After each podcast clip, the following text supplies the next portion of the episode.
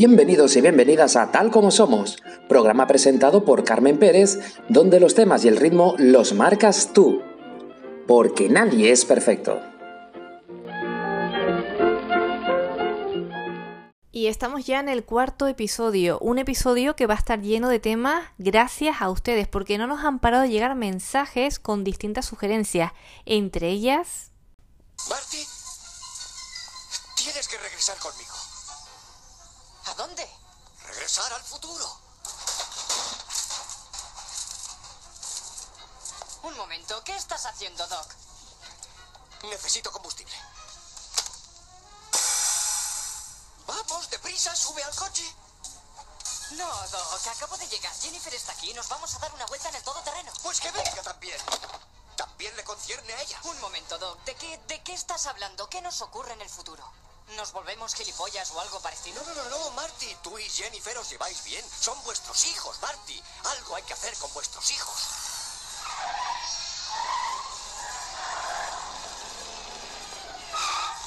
Doc, ¿no hay bastante carretera para alcanzar los 140 kilómetros por hora? ¿Carretera? ¿A dónde vamos? No necesitamos carreteras.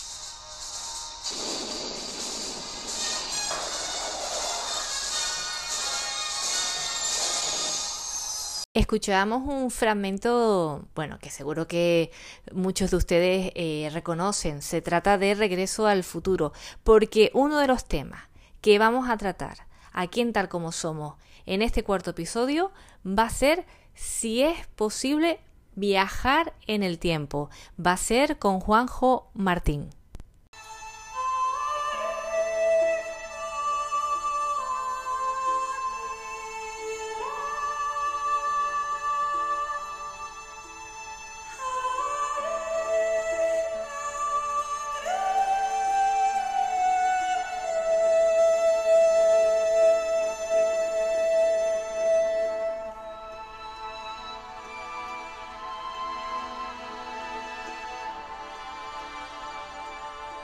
Al comienzo de este cuarto episodio les había comentado que vamos a tratar de varios temas. Además de los viajes en el tiempo, otro de los temas sugeridos por parte de ustedes ha sido los Illuminati. Muchos tienen curiosidad por saber quiénes son y qué hay detrás de ellos. También hablaremos con Luis Javier Velasco Quintana sobre el Fausto, historia y misterios de una tragedia. Un misterio y una tragedia que ocurrió en las Islas Canarias y se trata del único barco fantasma que ha desaparecido tres veces. Así que acompáñenos que hoy estoy convencida de que tal como somos no les va a dejar indiferentes.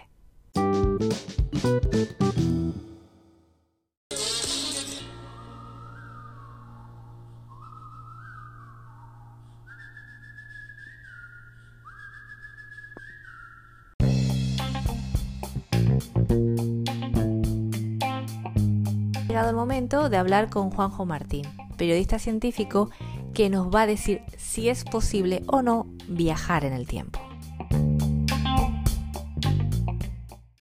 En el tiempo es una vieja aspiración del ser humano, pero a fecha de hoy la ciencia no ha conseguido demostrar que sea posible.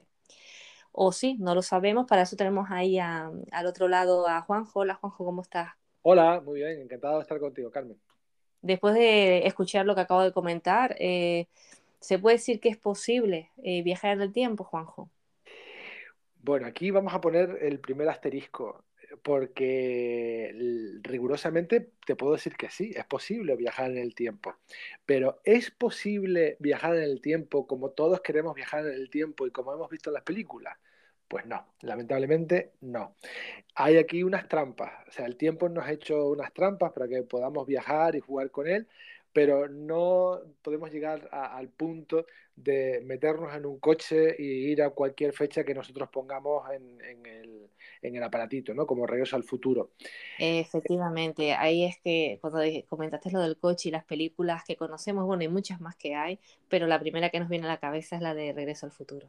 Entonces, no es posible de esa manera, Juanjo.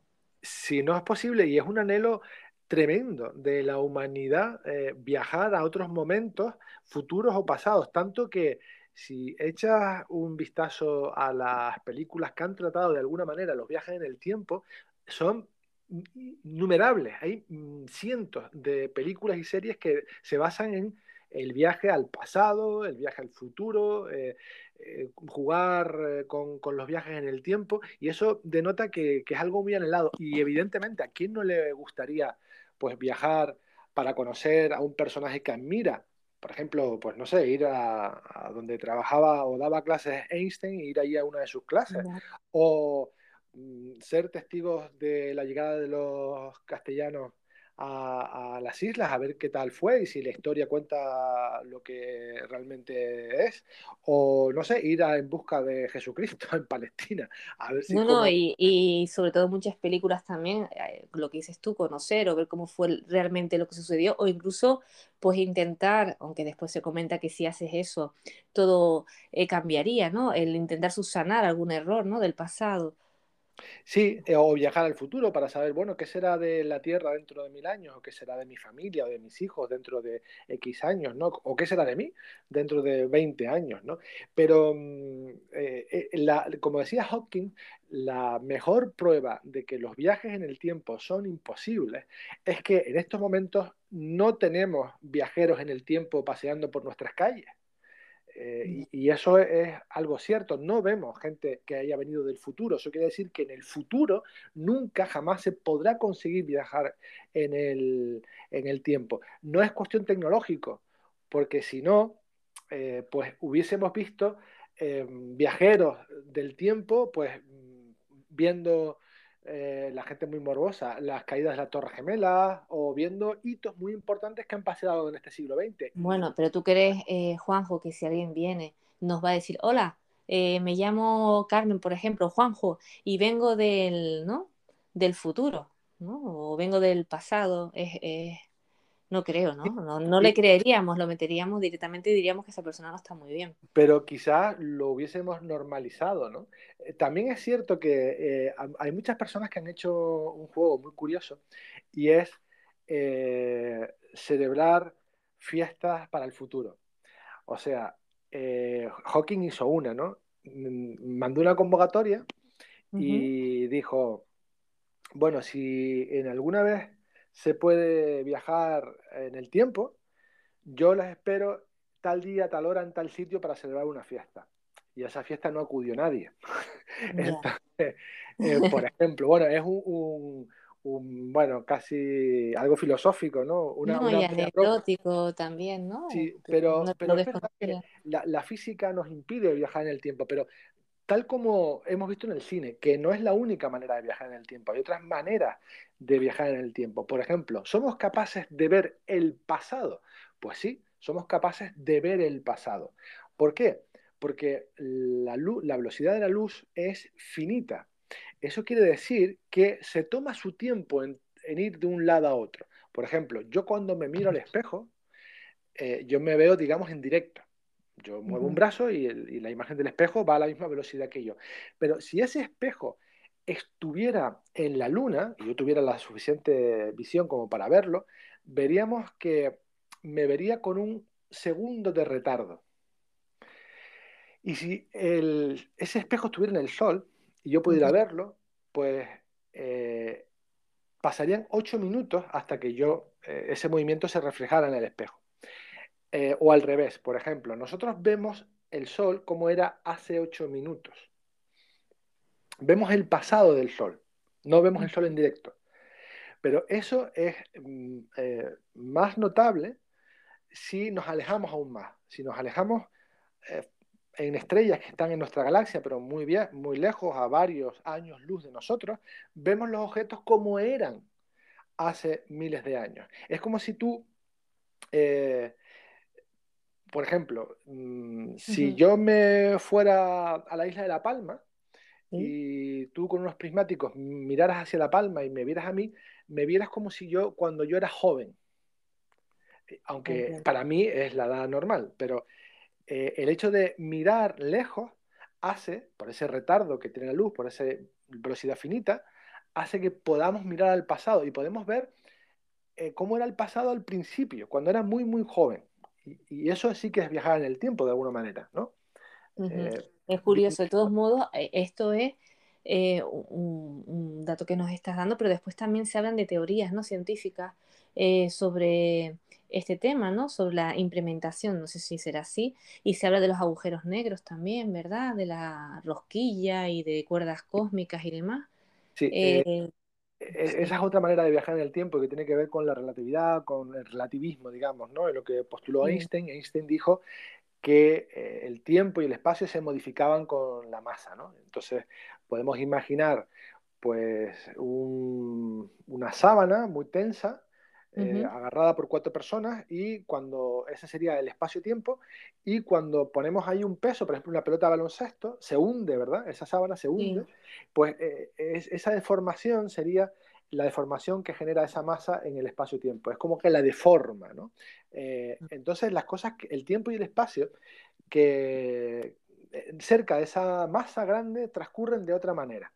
Y un agujero negro lo que hace, lo que suponen los físicos, los astrofísicos, astrofísicos es que rompe esa sábana, rompe ese espacio-tiempo y puede, puede que eh, se pueda viajar en el tiempo eh, introduciéndonos dentro de esa estrella muerta, ¿no?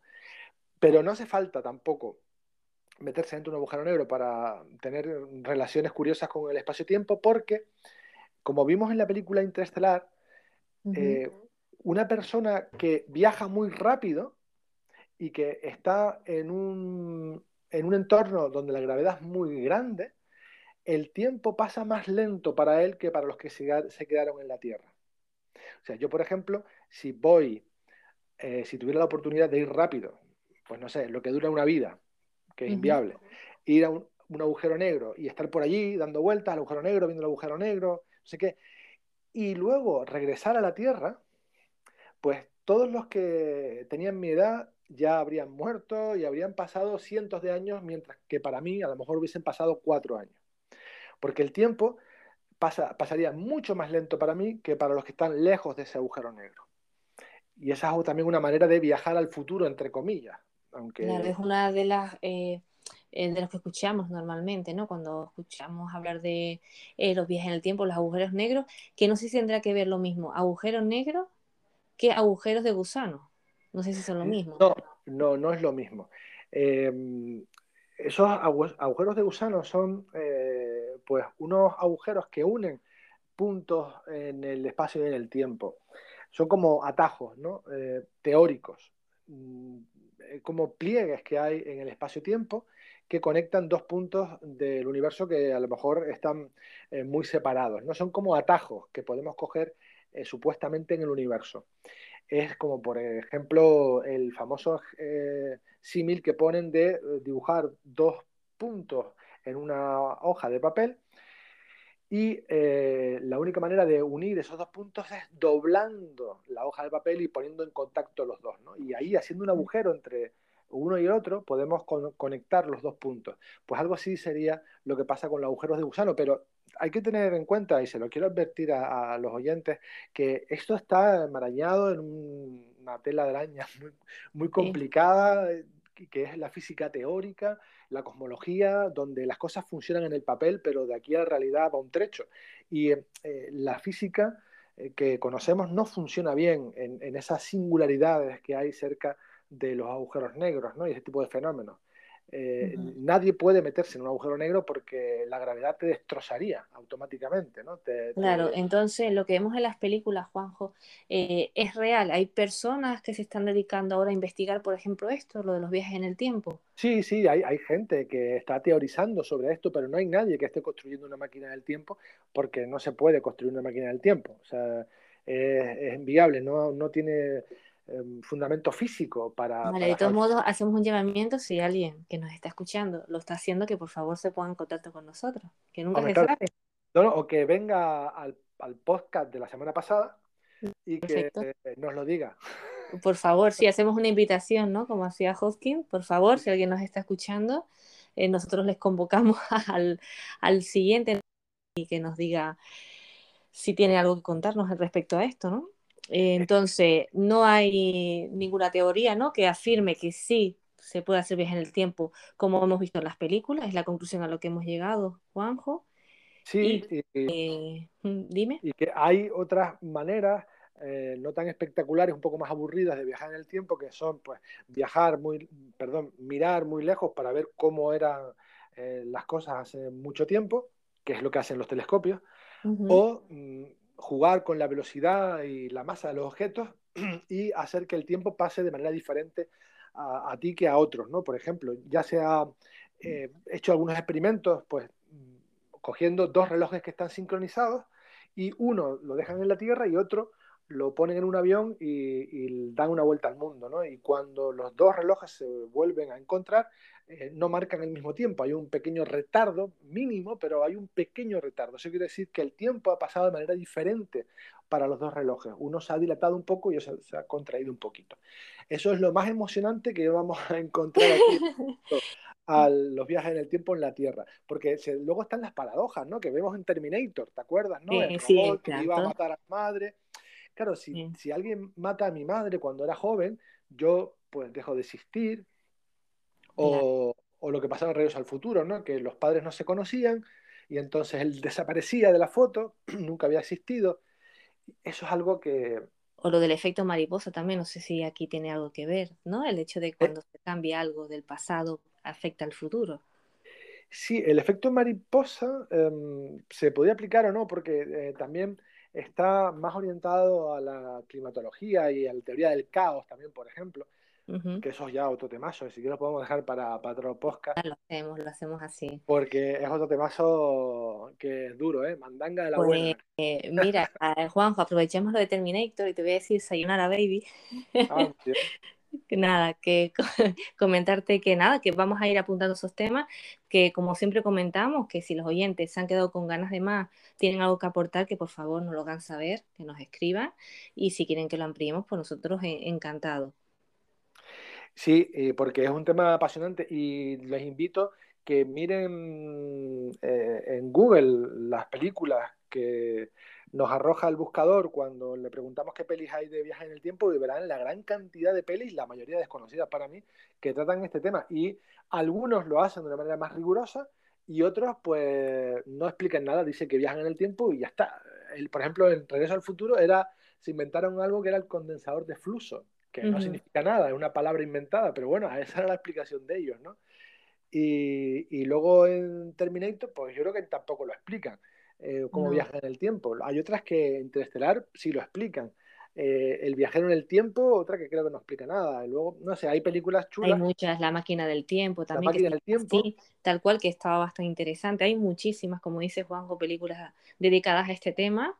Y bueno, nos queda pues imaginar eh, la posibilidad de, de, hacerlo, ¿no? Pero que de momento pues no, no es factible. Yo creo que la única manera de viajar en el tiempo es nuestra imaginación. O sea, nuestra imaginación nos puede llevar al pasado y, recrear cualquier cosa que hayamos, hayamos conocido o hayamos leído o, hayamos vivido. Y también puede, nuestra mente e imaginación nos puede llevar al futuro y, no sé, recrear lo que puede pasar en un futuro. O sea que creo que... O ir a la hemeroteca y mirar pues revistas antiguas, películas antiguas y álbumes de fotos incluso de nuestros familiares, ¿no? Y es otra manera. Pero bueno, que ahí queda, que lo dicho, si alguien quiere aportar más sobre este tema o eh, pues de repente nos dice, oye, pues mira, pues yo sí vengo de, del futuro, pues bienvenido sea, ¿no? pues sería un descubrimiento, ¿eh? Lo invitamos, lo invitamos. Sí, por favor. Venga, pues Juanjo, un abrazo enorme y nos escuchemos en el siguiente post. Vale, de acuerdo. Hasta luego. Hasta luego. Memories like voices that call on the wind. Madeline Gwyn's, and Gwyn's, whispered and tossed on the tide coming in. Madeline, oh Madeline Gwyn's.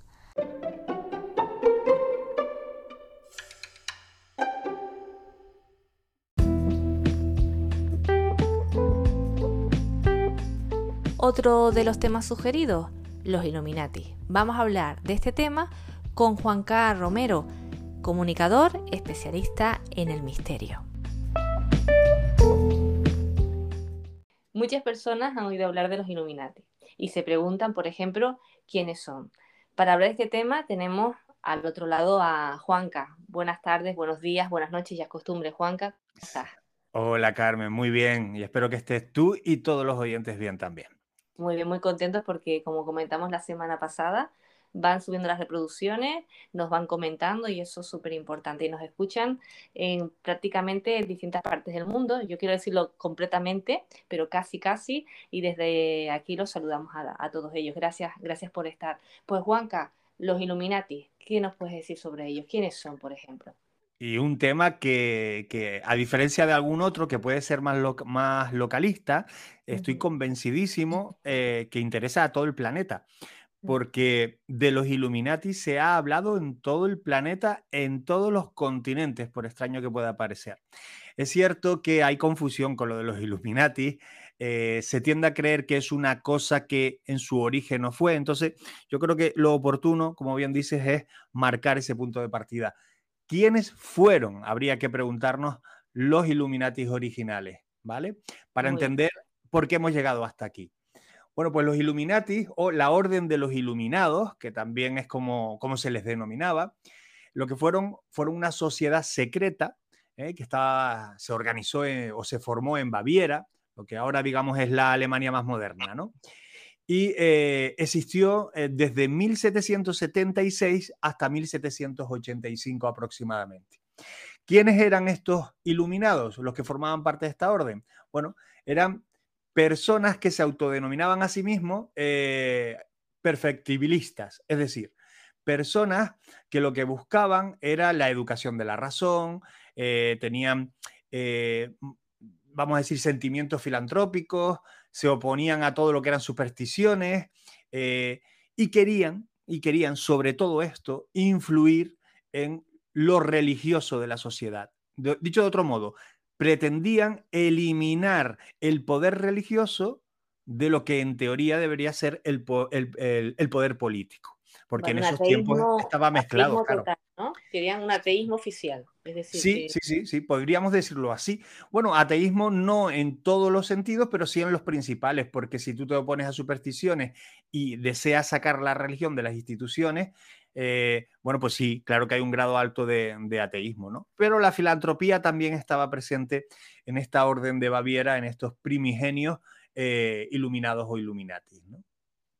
Perfecto, entonces nos comenta que fue en 1776, en 1885 fue la fecha en que desaparecieron. No, no, duraron muy poco, de 1776 a 1785. Ah, muy eh, poco entonces. Muy poco, prácticamente nueve años, eh, apenas, ¿no?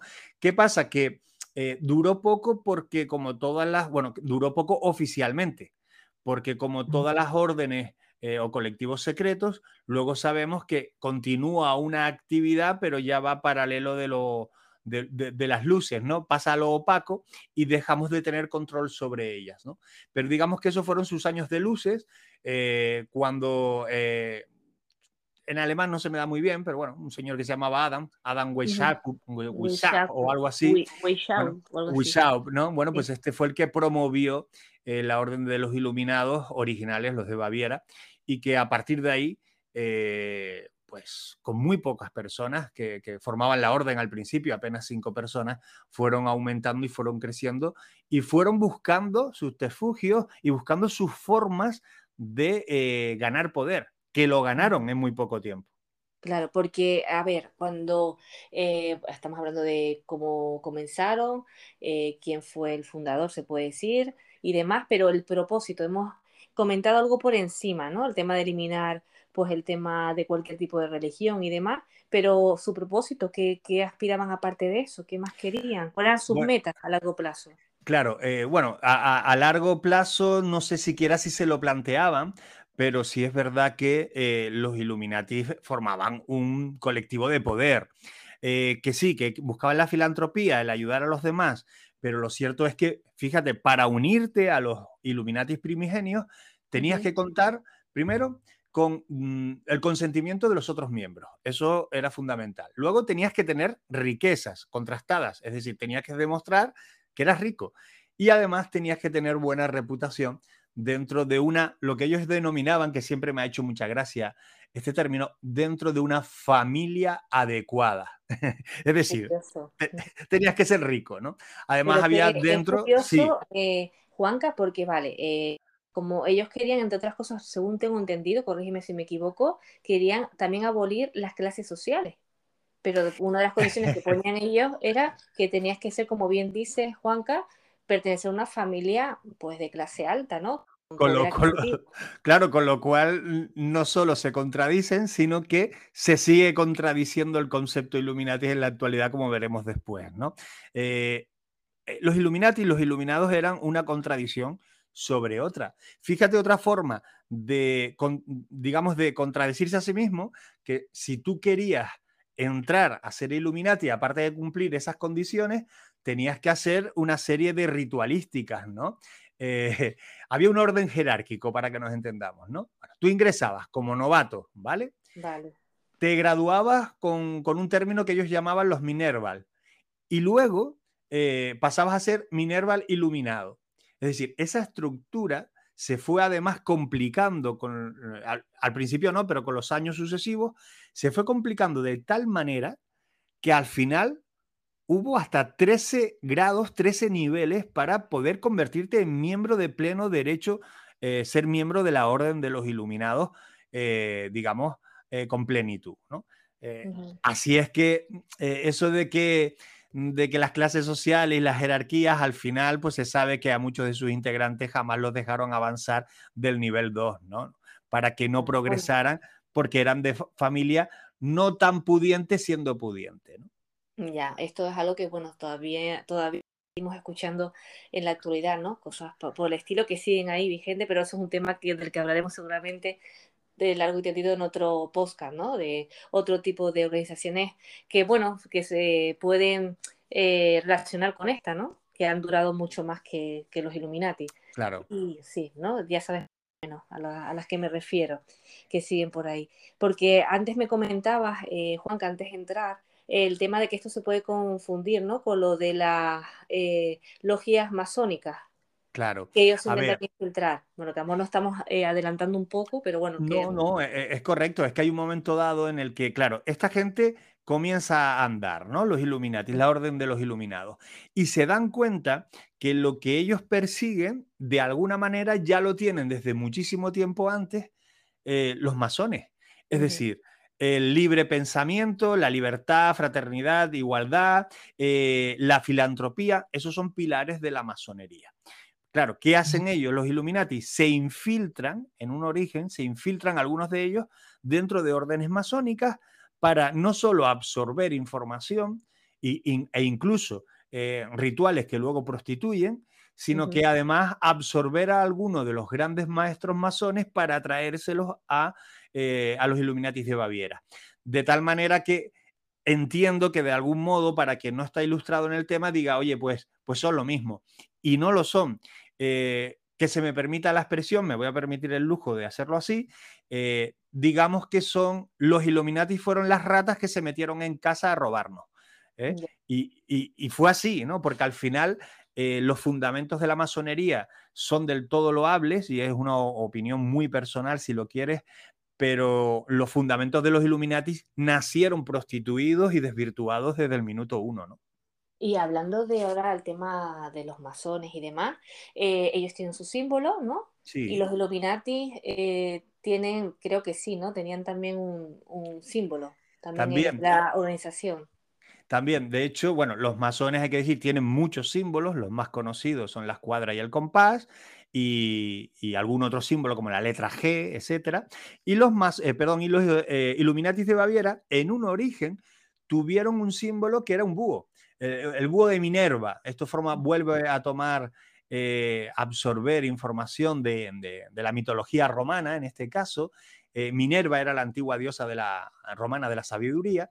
Y bueno, pues este símbolo, el búho de, Minerva, fue el primero que adoptaron, ¿vale? ¿Qué pasa? Que con el tiempo se le ha relacionado con otro símbolo que también han utilizado los Illuminatis, pero ya de forma más contemporánea, que es el ojo que todo lo ve. O mm, para decirlo como hay que decirlo, el ojo de la providencia. No sé si habrás visto alguna vez el símbolo eh, ojo, hay en templos católicos, lo tenemos en el billete del dólar y en un montón de simbologías masónicas que es un, ojo dentro de un triángulo, ¿vale? Eh, no en todos esos frentes son lo mismo, pero volvemos a lo mismo, tendemos a mezclar todo. Ellos, el ojo de la providencia, ese ojo dentro de un triángulo, eh, que también aparece en las iglesias como el ojo de Dios, ¿verdad? Eh, lo ha absorbido de forma contemporánea como el ojo que domina o, digamos, eh, como que estamos siendo vigilados por poderes fácticos superiores. Esa es la connotación que lleva eh, en los Illuminati. Pero de verdad que quiero ser pesado con esto, no quiero ser lo mejor dicho, no tiene nada que ver con el ojo eh, de la providencia que nos muestra el catolicismo o el cristianismo y por supuesto no tiene nada que ver con el ojo de Gadu. Quédate con este nombre, Gadu, que significa para los masones gran arquitecto del universo. Gadu, ese es el ojo de Dios, el ojo de la deidad en la que tú creas, da igual la religión.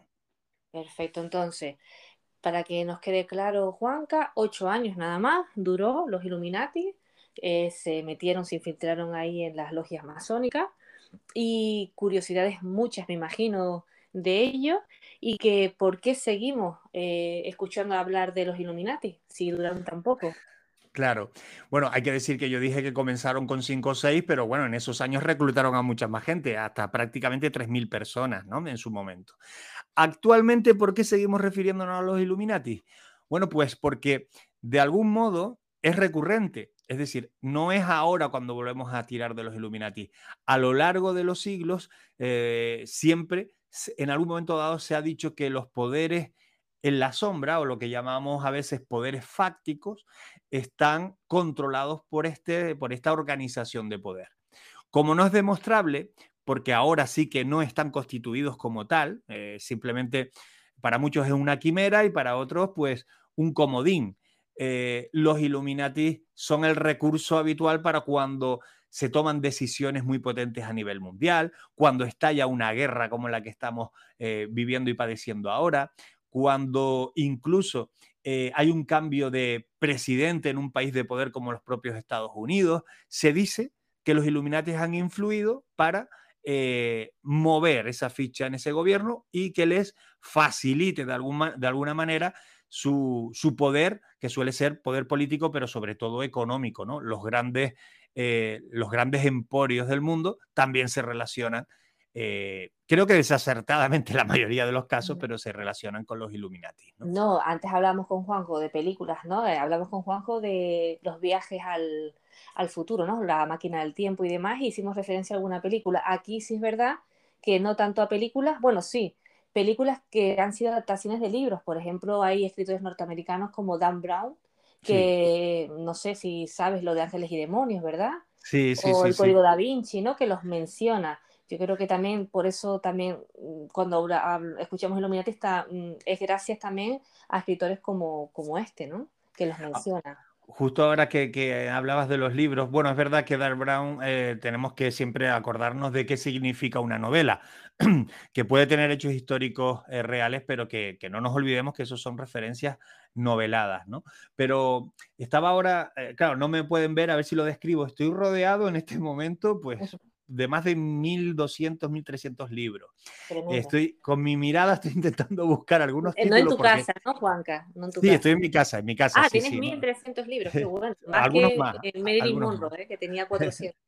y además los leo, yo no sé si ella los llegó a leer, espero que sí, pero seguro que sí, pero además los leo. Bueno, estoy buscando libros con la mirada de Illuminatis, pero se me va la mirada con tanto, con tanto libro, pero es que hay muchos libros eh, publicados sobre Illuminati algunos escritos por autodenominados Illuminati y otros por contrarios a ellos. Pero al final el tema sigue estando vigente porque no, nos gusta mucho lo oculto, ya te lo decía en otras de las entregas, lo oculto atrae sobremanera, para bien y para mal, y, creer que hay una organización que controla los hilos del mundo y que somos simples marionetas ah, bajo ellos, eh, nos da mm, pavor pero también nos da un morbo extra añadido, ¿no? Entonces, bueno, pues al final se va a seguir escribiendo de los Illuminati, películas, alguna más se hará y, seguiremos haciendo podcast de Illuminati en las próximas décadas. Seguramente, aunque mira, me gustaría hablar de los masones también, ya que lo hemos sacado, de otro tipo de organizaciones también. Y bueno, y para si quieres eh, comentar un poquito más sobre ellos, de los famosos que se dicen que están vinculados a los Illuminati. Bueno, estuve leyendo que hasta Brad Pitt eh, el Papa Francisco, Barack Obama, sí, Beyoncé, Jay-Z y todos estos, ¿no? Claro, eh, se suele, bueno, incluso, mm, vamos a decirlo, se han relacionado también a españoles, ¿no? Con los Illuminati, como el propio Amancio Ortega o el propio Rey Emérito en su momento, ¿no? Eh, se relacionaban. Ahora bien, volvemos a, a la base, no perdamos el contacto con la Tierra.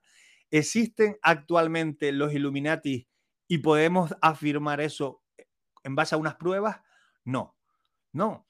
Los conspiranoicos de, de, estas, de estos asuntos, y me reitero, relacionados con las conspiranoias, eh, lo defienden sin argumentos sólidos, simplemente basándose en cosas que se han producido de relevancia mundial y que se les achaca a ellos.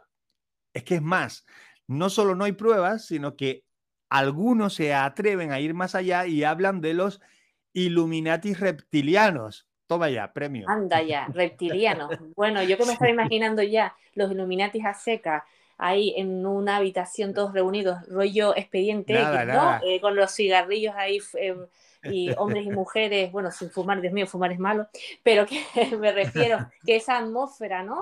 Eh, cargada, ¿no? De, y ellos hacen sus planes y demás. Ahora reptiles, ¿por qué? pero olvídate de esas reuniones clandestinas. Es que no, que no, que eso, eso, eso um, lo vamos a desechar porque, primero porque no, no existen. Vale, yo lo siento desmitificar, pero hoy no existen como organización. Existe la creencia de que existen, si se me permite. pero bueno, y me dicen los, eh, claro, claro. ¿Eso qué? Pues, eso se basa, eso sí que ya es conspiranoia pura, se basa en personas que afirman que determinados personajes de relevancia mundial, como la reina Isabel que acaba de fallecer, eh, Obama y, personajes de ese nivel, eh, se basan en determinadas fotografías donde no han salido del todo favorecidos o algunos reflejos le han dado en la cara para decir que en ese momento se les, se les nota el carácter reptiliano, es decir... Vaya, uh, recordaste ahora, ¿no? Es que es eso, eso, es eso, son...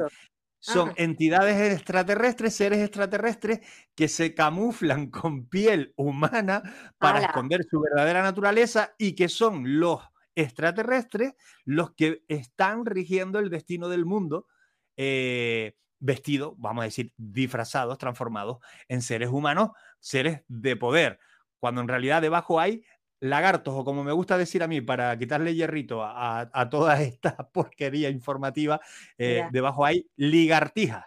Ligartijas, joder, pero es que es eso, mira, no iba mal encaminada, porque enseguida me vino la imagen de Uber. Ya sí. cuando esa escena famosa, ¿no? Que recordamos muchos de nosotros, que por primera vez se le ve que es un reptil, ¿no? Efectivamente. Tremendo. Pues, Juanca, no sé si tienes algo más que añadir en ese sentido o les comentamos a los oyentes que si se han quedado con ganas de más o tienen algo que aportar, que por favor nos sigan escribiendo. Claro, sin duda. Eh, y de todas formas, hago un llamamiento ya no para los veganos, sino para los que comen carne. Eh, hay una teoría que dice que los Illuminatis comen a personas, sobre todo cuando llega la época navideña, comen niños. Pero ¿cómo puedes decir ahora así antes de terminar? Pero es que luego hay gente que se la cree.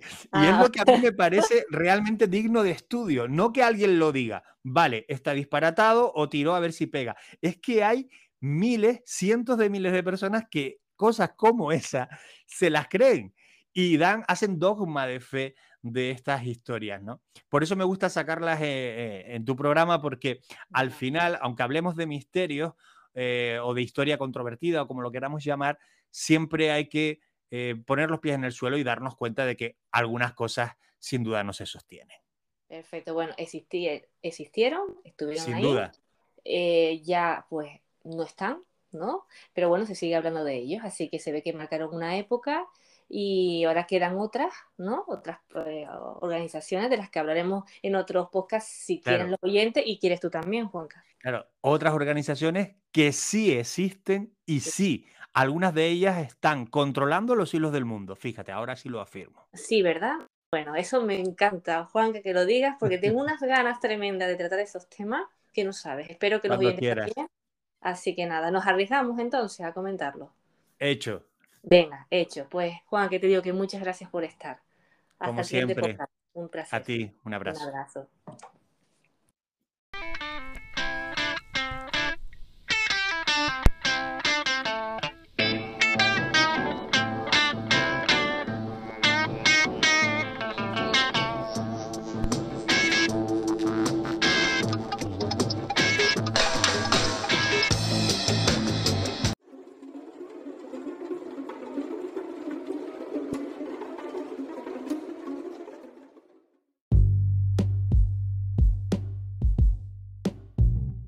Hoy también nos acompaña en Tal como Somos Luis Javier Velasco, natural de Las Palmas de Gran Canaria, que ejerce el periodismo especializado en el misterio desde hace ya muchos años. Es investigador y divulgador, colaborando en distintos medios de prensa escrita y audiovisual a lo largo de toda su trayectoria. Ha escrito cinco libros conjuntamente con otros autores y El Fausto es su primera obra en solitario, una obra monográfica sobre el pesquero que desapareció en 1968 en una travesía entre el Hierro y La Palma.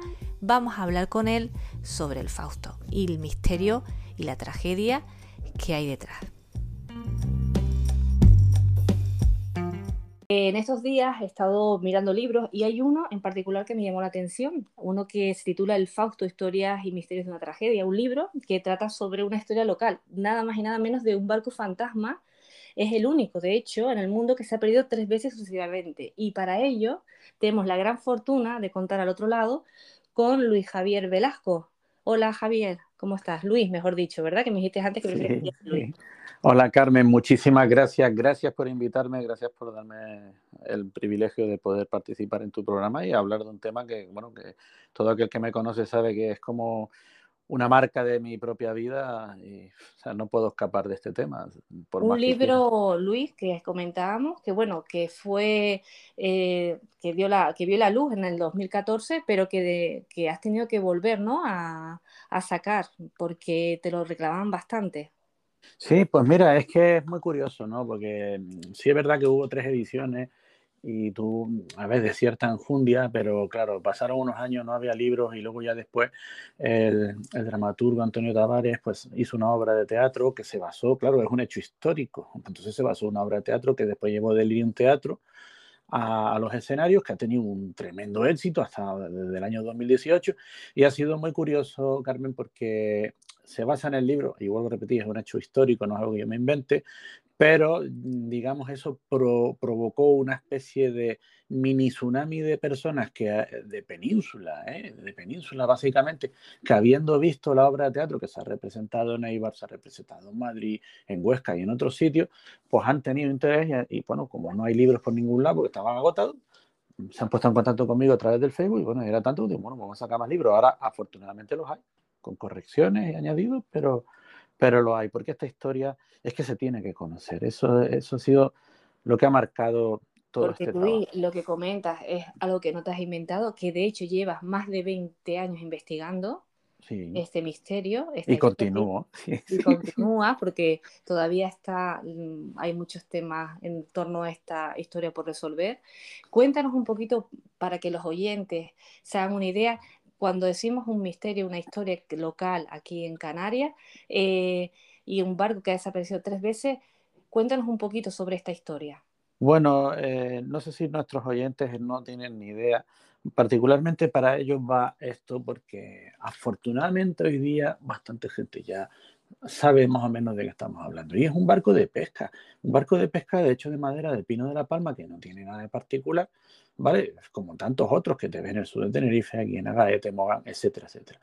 Pero como tú apuntaste en la entradilla, es único en el mundo porque es un barco fantasma. ¿Qué es un barco fantasma? Es aquella embarcación que es encontrada sin un ser vivo que digamos la, la, reclame. Por ejemplo, tenemos el Marif Celeste o el CAS 2 en la barrera de coral australiana, que son barcos que, por ejemplo, el CAS 2 es mucho más impresionante que el Fausto, porque apareció con el orden encendido, el dinero metido dentro de donde tenía que estar, armas de fuego, la comida preparada, simplemente los tres tripulantes desaparecieron. Técnicamente eso es un barco fantasma y eso también pasó más o menos con el Fausto. Pero lo que lo hace único es que fueron en tres ocasiones sucesivas. Y eso ya no es tan interesante, a lo mejor tan misterioso como otros, pero, pero no hay otro que haya desaparecido tres veces.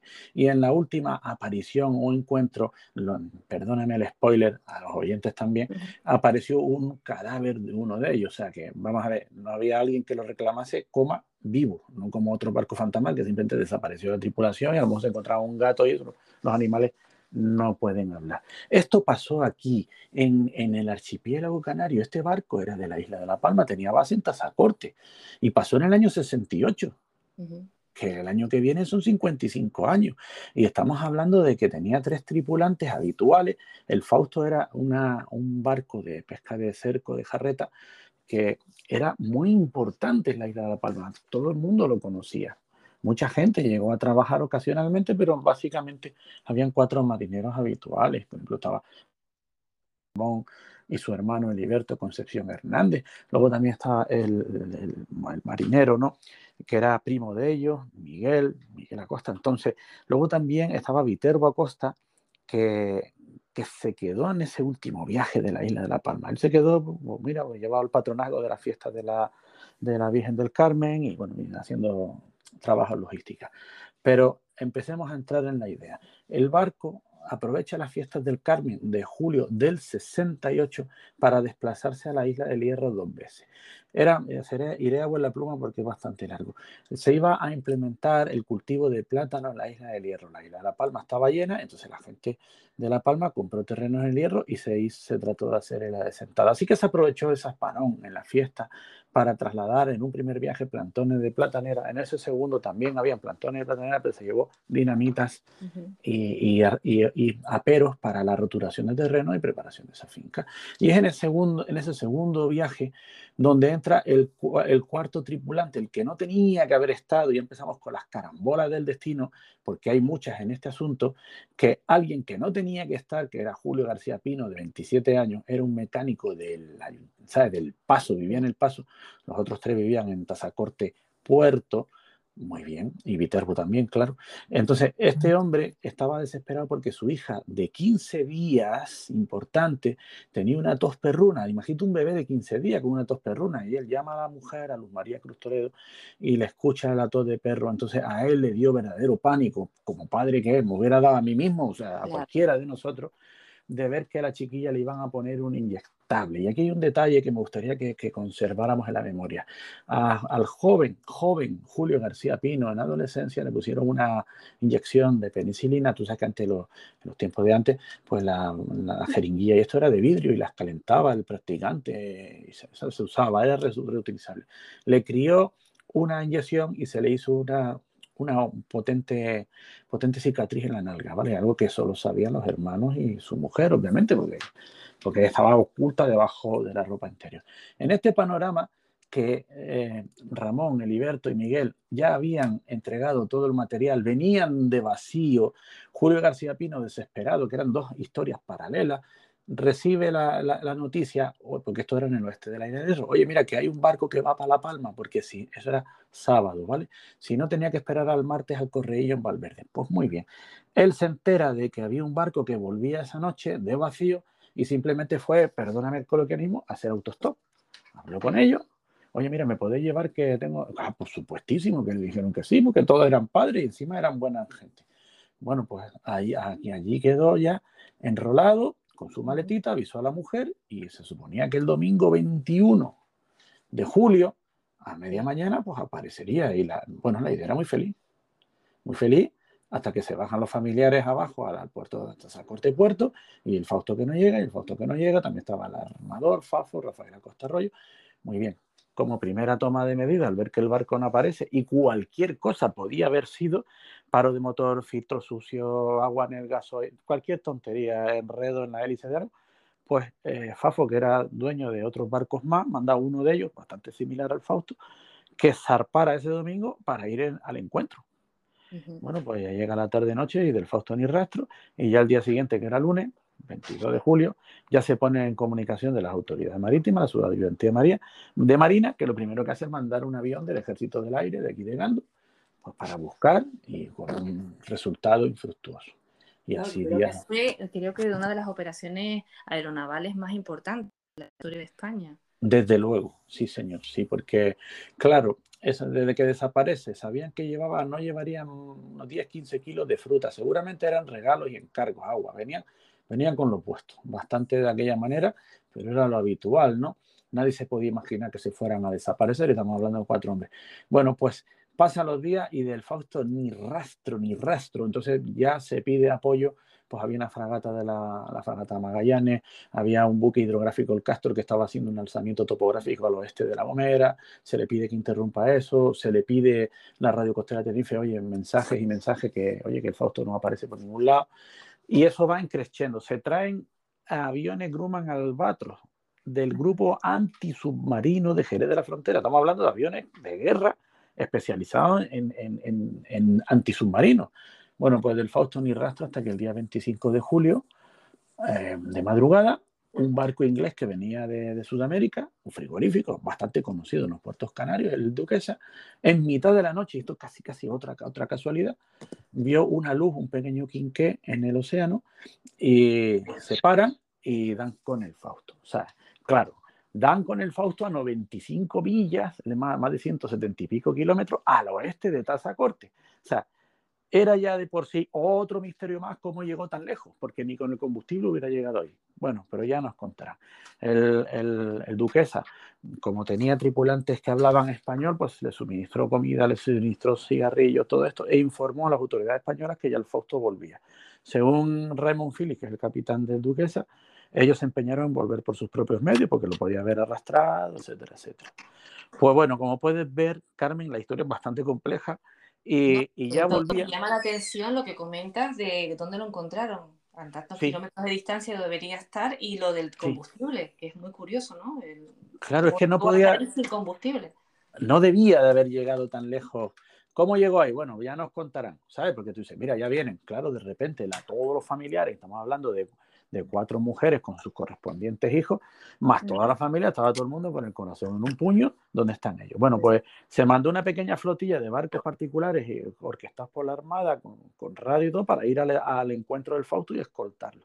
Bueno, pues ese barco no volvió, volvió la flotilla, ni rastro del Fausto, ni rastro de señales de radio, pero ya al día siguiente ya zarparon aviones militares ya directamente, y aquí podríamos poner epíteto, a la casa del Fausto, porque había un punto de origen, que es el punto Fausto, que es donde lo encontró el Duquesa, y, bueno, pues tú, tú, miras, pues se reparten los aviones en la, la zona marítima, y así mi rastro, y aquí Carmen, aquí sí te diría que es la más sorprendente, porque porque ¿dónde estaba la Guardia Civil mirando por la costa por si se habían metido en una cala? O sea, ya aquí empezó a disparar a los bulos, que si se están escondiendo porque llevan algo ilícito, tráfico de armas, tráfico de seres humanos, mil cosas. O sea, que los familiares no solo tuvieron que afrontar la tremenda pérdida y el tremendo miedo y estrés por estos marineros perdidos en el mar y con poca comida, sino que además había que lidiar con cuantiosos rumores que, claro, cuando la lógica no entra por ningún lado, Carmen, Pues porque en ese sentido, a la hora de investigar eh, estos hechos, ¿encontraste alguna dificultad durante, la recuperación de documentación y demás? ¿O incluso al hablar con los familiares? Mm, ¿Cómo, fue ese contacto?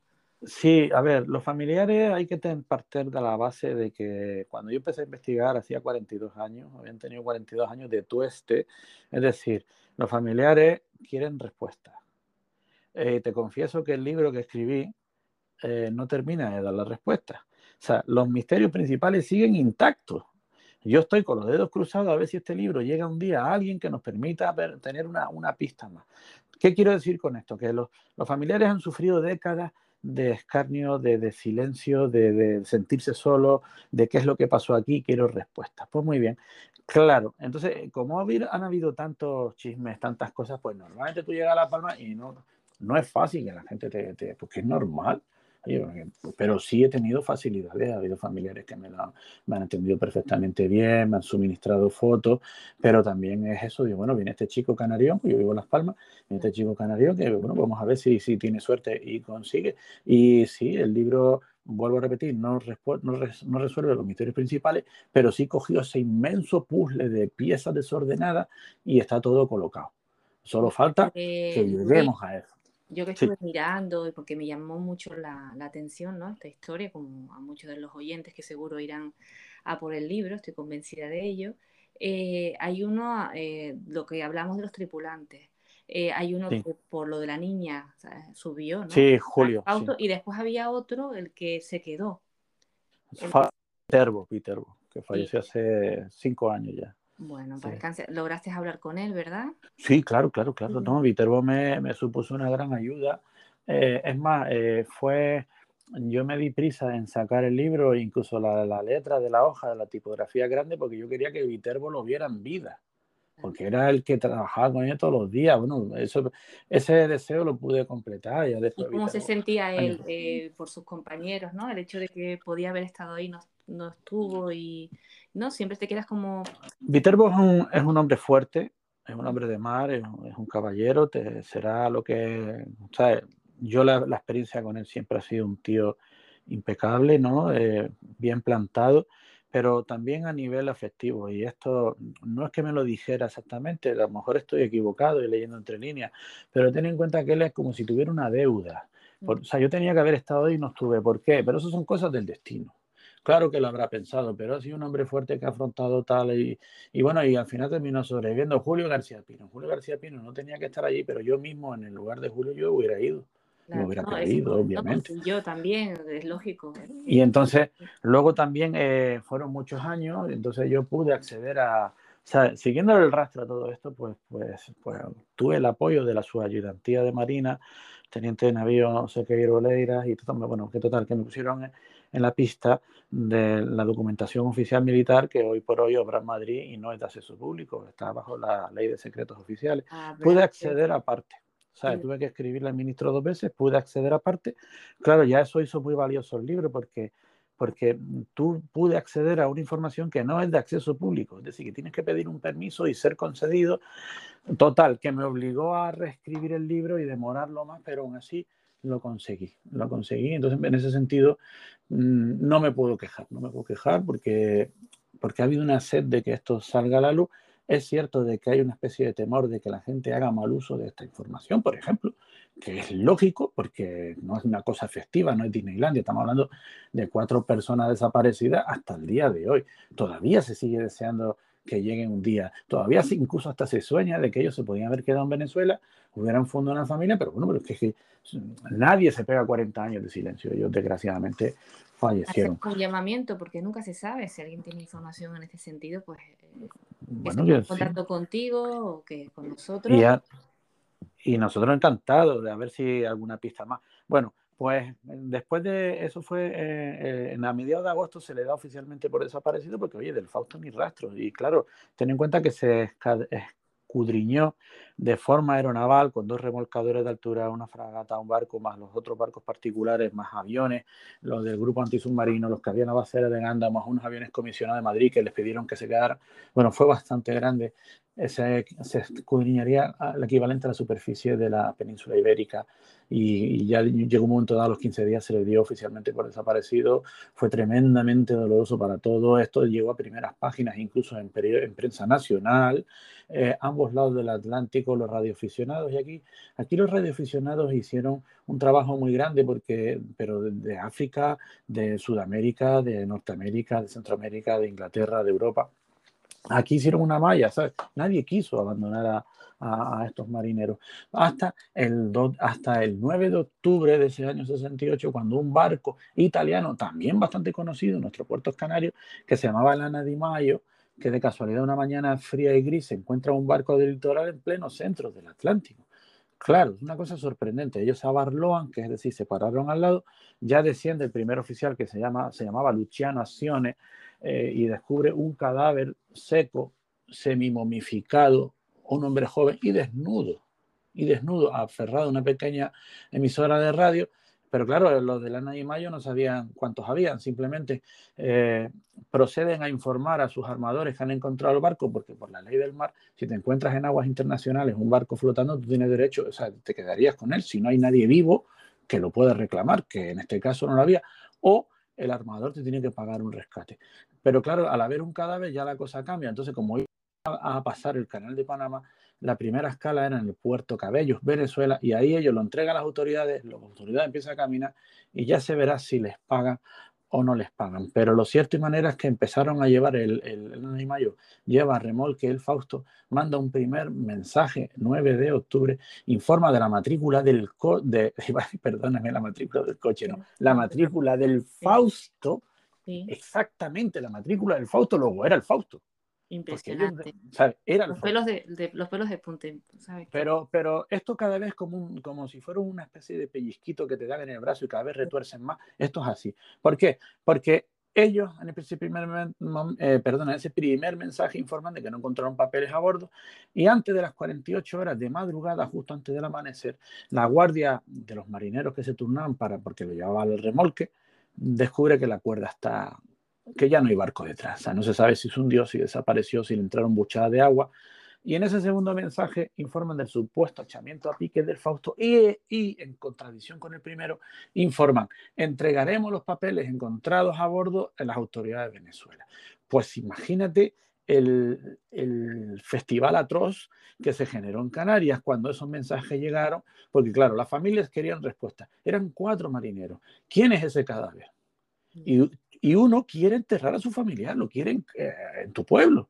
Bueno, pues cuando llega a Puerto Cabello, las autoridades le exigen una cuarentena, hay una rueda de prensa a bordo, y entonces cuando Luciano Acione comenta que el cadáver tenía una visible cicatriz en una nalga. Recordemos lo que dije al principio, que Julio García Pino tenía eso por una inyección, que fue lo que le dio el pánico para irse a La Palma. Claro, también Julio García Pino tenía 27 años, Ramón, que era el patrón, tenía 47, y, o rondaban entre los 42 y 43. realmente Julio García Pino era muy joven respecto a ello. Es normal y posiblemente a lo mejor tuviera hasta mejor salud, mejor dieta. Él era mecánico, no estaba mal, ¿sabe? Y era más joven, posiblemente él vio cómo fueron sucumbiendo los, pues, los más veteranos seguramente a lo mejor moriría antes Ramón, no lo sé, no lo sé. Y fue escribiendo, y aquí viene el segundo misterio, bueno, quizás el principal, es que en la cabilla del timón, que son los palitos del timón, había dejado una bolsa para entregar a Luz María Cruz Toledo. O sea, él fue dejando una, una foto de la Virgen de los Reyes y había como una especie de diario, una libreta. Lo sorprendente de esa libreta, y aquí llegamos a lo más chungo, a lo más eh, tremendo, es es el famoso diario, por llamarlo de alguna manera, de Julio García Pino. Es decir, una pequeña libretita de verguilla, como todos hemos tenido en el bolsillo alguna vez, que en la última página se despedía de la mujer. Estamos hablando de un Julio García Pino en sus últimos momentos que con un lápiz y una caligrafía atormentada le decía a la mujer, Luz, tú sabes que Dios quiso para mí este destino. Vende tal terreno, págame ganito que le debo, vende las herramientas del taller, bla, bla, bla. Pero aquí es donde viene ya otra nueva vuelta de tuerca que nos va a dejar locos, sobre todo a los que no habían oído antes esta historia. Cuando se despide de su mujer en las últimas líneas y le dijo, nunca le digas a Julín, porque claro, la niña de 15 años, de, perdona, la niña de 15 días que tenía la enfermedad era la segunda hija, el, el primer hijo era Julín, que se llamaba como él, que tenía cuatro años, lo adoraba. Y entonces dice, nunca le digas a Julín lo que me pasó. Adiós, amor. Y ahí se despide. Es lo último que se sabe. Esa hoja, esa hoja llegó finalmente a la viuda. Esa hoja la tuve yo en mis manos, que me parece un milagro que se perdió un barco, se perdieron los, Pero los cuerpos. Pero esa hoja llegó. voluntad de, de Julio. Y llegó, y llegó. A mí me parece un milagro se me pone hasta los pelos de punta. Pues Entonces, como podemos ver, el misterio está servido y, queremos respuestas. Por, claro, la familiares, por supuesto. ¿Por qué no quería que contara esta historia su claro, Claro, a mí me han preguntado mil veces a lo largo de todos estos años. Bueno, ¿tú qué crees que había? Alguien arrancó las páginas. No sabemos si los italianos, no sabemos si alguien antes que los italianos encontró el barco con los cadáveres. Pudo haberlo desvalijado o no, había tampoco nada de valor. Eh, alguien arrancó las páginas, o el mismo Julio, estaba desnudo, entonces, Pues es muy raro, pero no es raro cuando ese hombre se quedaría sin agua potable, se quedaría sin comida, tendría la fatiga, ya no tendría ni fuerza, y a lo mejor sí hizo un último esfuerzo por quitarse la fuerza, la ropa, porque se dice que cuando uno va a morir experimenta como un calor. Y a lo mejor eso motivó de que él estuviera desnudo, pero y a lo mejor en la fiebre rompió todo. Las la desesperación, pueden haber pasado muchas cosas. Pero sí es verdad, Carmen, que creo que, te estoy dejando sin palabras porque es que esto te hace un nudo en la garganta, que yo sí creo que Julio fue contando todo lo anterior. Lo que no sabemos si él, en un malentendido sentimiento de compasión, rompió y tiró los papeles. Si, si estaba débil, estarían por ahí por el Baupré, por la Sobre todo por el, el final, ¿no? De no contárselo a su hijo y porque y a lo mejor por respeto por sus compañeros, ¿no? Que ya no están. Pues claro, pero, pero ¿qué sentido tiene? ¿no? Entonces, pero es fácil de pensar que no, que a lo mejor no fue Julio, porque si no, ¿para qué se despide diciendo no le cuente a lo que me pasó si él mismo a lo mejor lo arrancó antes o después? O sea, sigue habiendo misterio, seguimos aquí y esto es una pesadilla que es como una piedrita en el zapato, que mientras no te quites el zapato y quites la piedra te va a estar haciendo daño. Y esto es algo que pasó en Canarias, es algo que si hubiera pasado en Estados Unidos o en Inglaterra o en otro sitio, ya hubiera habido películas, ya hubiera habido documentales. eso lo estaba, eso lo estaba pensando, documental como mínimo relacionado con esto. Claro, y afortunadamente hoy, porque cuando yo empecé, tú ponías en Google, por ejemplo, Fausto y solo te salía la obra de Goethe, ¿no? Bien. Entonces, ahora tú pones, y sí, es verdad, la, por ejemplo, el programa La Isla Misteriosa con José Gregorio, pues él ha tratado el tema, ha salido un par de veces con mayor éxito. También la televisión canaria, el cuarto milenio salió, que fue el primero que lo, que lo abordó de verdad. Y en todos los casos siempre ha sido un éxito, pero, pero es como una especie de pesadilla, es como una especie de maldición. Podemos darle vueltas y vueltas, pero se nos es vedado los verdaderos secretos y ojalá ojalá los demos, porque las familias necesitan ese descanso. Ya muchos ya han pasado al otro lado. Digo yo que, que Viterbo, para descanse, pues ya se habrá reunido con ellos, donde quiera que sea, en los campos celestes, pero, pero ese misterio persiste y ese misterio me niego a que desaparezca, porque pasó aquí. que no nos lo cuente alguien de fuera. Alguien, eh, siempre alguien sabe más y se queda, ¿no? O, Vamos a ver. todo saldrá, eh, ojalá sea así. Vamos a ver, sí, sí. El descanso de sus familiares, ¿no? Y de la memoria de estos y, entonces, y entonces que me lo cuenten a mí o se lo cuenten a cualquier otro, da igual a quien se lo cuente, que llegue la información. Vamos, si Dios quiere. Y entonces, pues esta es una historia que, como además, también el Fausto ya tiene una historia oculta que es que, como, como se, yo lo considero, lo catalogo, bueno, no yo, yo lo pongo en mi libro, pero es como un objeto maldito. Es decir, ya el Fausto, el antiguo Fausto, porque tuvo una explosión eh, justo 13 años antes de desaparecer, no puede ser 12 ni 11, 13 años antes de desaparecer, tuvo una explosión en las Sentinas, en el puerto de Santa Cruz de la Palma, que hubieron tres que estaban a bordo, terminaron bastante mal, se quemaron bastante y se hundió. Ya, si por ejemplo el mismo Valvanera perdió una, un ancla y ya sobre una señal de malfario, no te quiero contar hundirte. Pues. Cambió de varias manos, se reformó pero era un barco que daba dinero, porque siempre se especuló si ellos podían haberse marchado a Venezuela para ganarse la vida. Yo, a ver, sí, porque parece, parece, pero yo lo dudo porque ese barco daba dinero. No, y de la situación especial de Julio García Pino, ¿no? El, que él quería regresar y de hecho los motivos que hizo que se subiera al barco es por su hija que estaba enferma. Efectivamente, por no esperar unos días. Bueno, Julio García Pino tenía dos hermanos al que tuve el placer de conocer, que Juan y Pedro, ¿vale? Que estuvieron en Venezuela un montón de años, ahora creo que están en La Palma. También los otros, Ramón, Eliberto y Miguel, tenían también primos o familiares allí. O sea, es que es que es normal que se les pegara como quien pega un sello, te lo pasas por la lengua y lo estampas en el, en el sobre. Bueno, pues si tienen familiares allí y tienen un barco, pero si se hubieran querido ir a Venezuela, lo hubieran arranchado, tenían casi una capacidad de 20 toneladas, se hubieran llevado hasta cabra, gallina, leche, agua, todo. Y el velamen, se fueron con los puestos. Es impensable, entonces nosotros, bueno, tú mejor que nadie, Luis, lo has contado con todo el respeto hacia eh, pues, las personas, los familiares, ¿no? Que, que ya no tienen consigo a, bueno, por una trágica, bueno, suceso a, sus personas queridas consigo y, eh, y, bueno, que ojalá pues esto mm, algún día pues se resuelva y, recomendar también pues Luis tu, tu libro, decir de dónde se puede conseguir. Eh, para que las que nos están escuchando y, lo quieran tener. Claro, hay varias vías, ¿no? Están las librerías en Tenerife, las hay en La Laguna, las hay en varias librerías, pero si alguien tiene la duda, puede incluso escribirme o, ¿sabe? Hay una página web que es, www, todo juntito, elfausto.es, ¿no? Elfausto.es. pueden escribir ahí o a mi correo electrónico, que es también juntitos y sin acentos y sin Velasco Luis Javier arroba gmail.com o simplemente pues buscas el Fausto o, eh, en, Facebook estoy, simplemente que, que, además ya lo hace la gente, la gente a veces me escribe ¿dónde puedo conseguir el libro? Y yo le pregunto a mis distribuidores, pues está en librería no sé dónde, voy a poner un ejemplo, librería La, la, la Laguna, pues, pues, pues ya ¿Dónde vives? Tal sitio, pues vete a tal sitio. afortunadamente ahora hay que nos escuchan de fuera, porque afortunadamente, bueno, te, Saludamos a todos, las personas que nos escuchan de Estados Unidos, México, de Bolivia. Bueno, es, bárbaro, la verdad que eh, agradecidos y sorprendidos ¿no? de la aceptación que está teniendo tal como somos. Y quien quiera, pues eso, a través del Facebook o directamente la página que nos has comentado. Y si tienen alguna duda, pues que nos escriban directamente a nosotros, que nosotros encantados de la vida le damos tu correo electrónico. Claro, las ediciones son más bien en Canarias. El libro, el libro pesa medio kilo, ¿sabes? Un libro de 356 páginas. ¿Sabes? Que, que, que, la verdad que tiene la portada roja porque es que el libro es peligroso, porque es que te engancha, sí. te engancha. Y entonces, pero las personas que sean de fuera, pues, pues, a través de estos medios que hemos dicho, ya buscaríamos la manera de que le llegue más rentable, más económico, que ¿Y afortunadamente quién sabe, eh, eh, Luis, animamos a que, oye, ¿por qué no una película de El Fausto? Hay, yo sé que hay cineastas que están cortejando esa idea.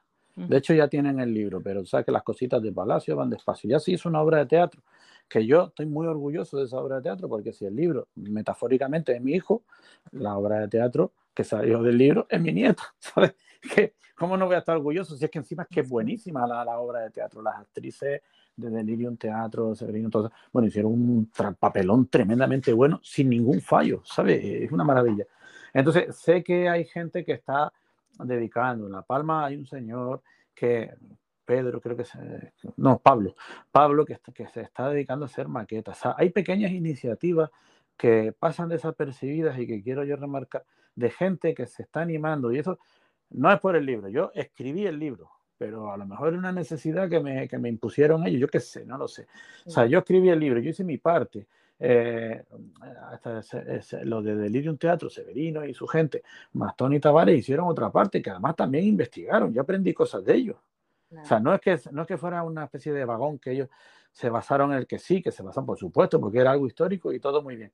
Pero ellos también avanzaron. Yo aprendí de ellos y también sé que hay gente que está haciendo pues, pequeños proyectos y, y me gustaría que fuera más, porque es que eran gente nuestra. Pudo haber pasado cualquiera de nuestra familia, mis mismos tíos a cualquiera nos pudo haber pasado. Es más, ojalá no se vuelva a pasar. Yo espero que, yo espero que no haya temeridad. Hace años te diría que nadie se atrevería a poner otra vez el nombre de Fausto en un barco en La Palma. Pero hoy día con las redes y todo el mundo haciendo temeridades con la misma. Yo no, quiero, llamar esperemos, esperemos que no y que bueno, lo que, que consiga mantener esto eh, en la memoria, es decir, que no se olvide, que, se siga hablando para por lo menos intentar en algún momento dado buscar una respuesta, que es lo que están haciendo ustedes, ¿no? Eh, tú con tu libro y las personas que nos comentan, pues eh, dejando que no, que no muera, ¿no? Que no, hay mucha historia. Efectivamente, hay mucha gente también Oye, yo escribí un libro, pero hay mucha gente también que sabe bastante. También Juan Carlos Díaz Lorenzo, también Luis León Barreto escribió un pequeño libro que, que, digamos, una especie de adelanto, salió un poco antes que el mío, el mío que es un ensayo enorme.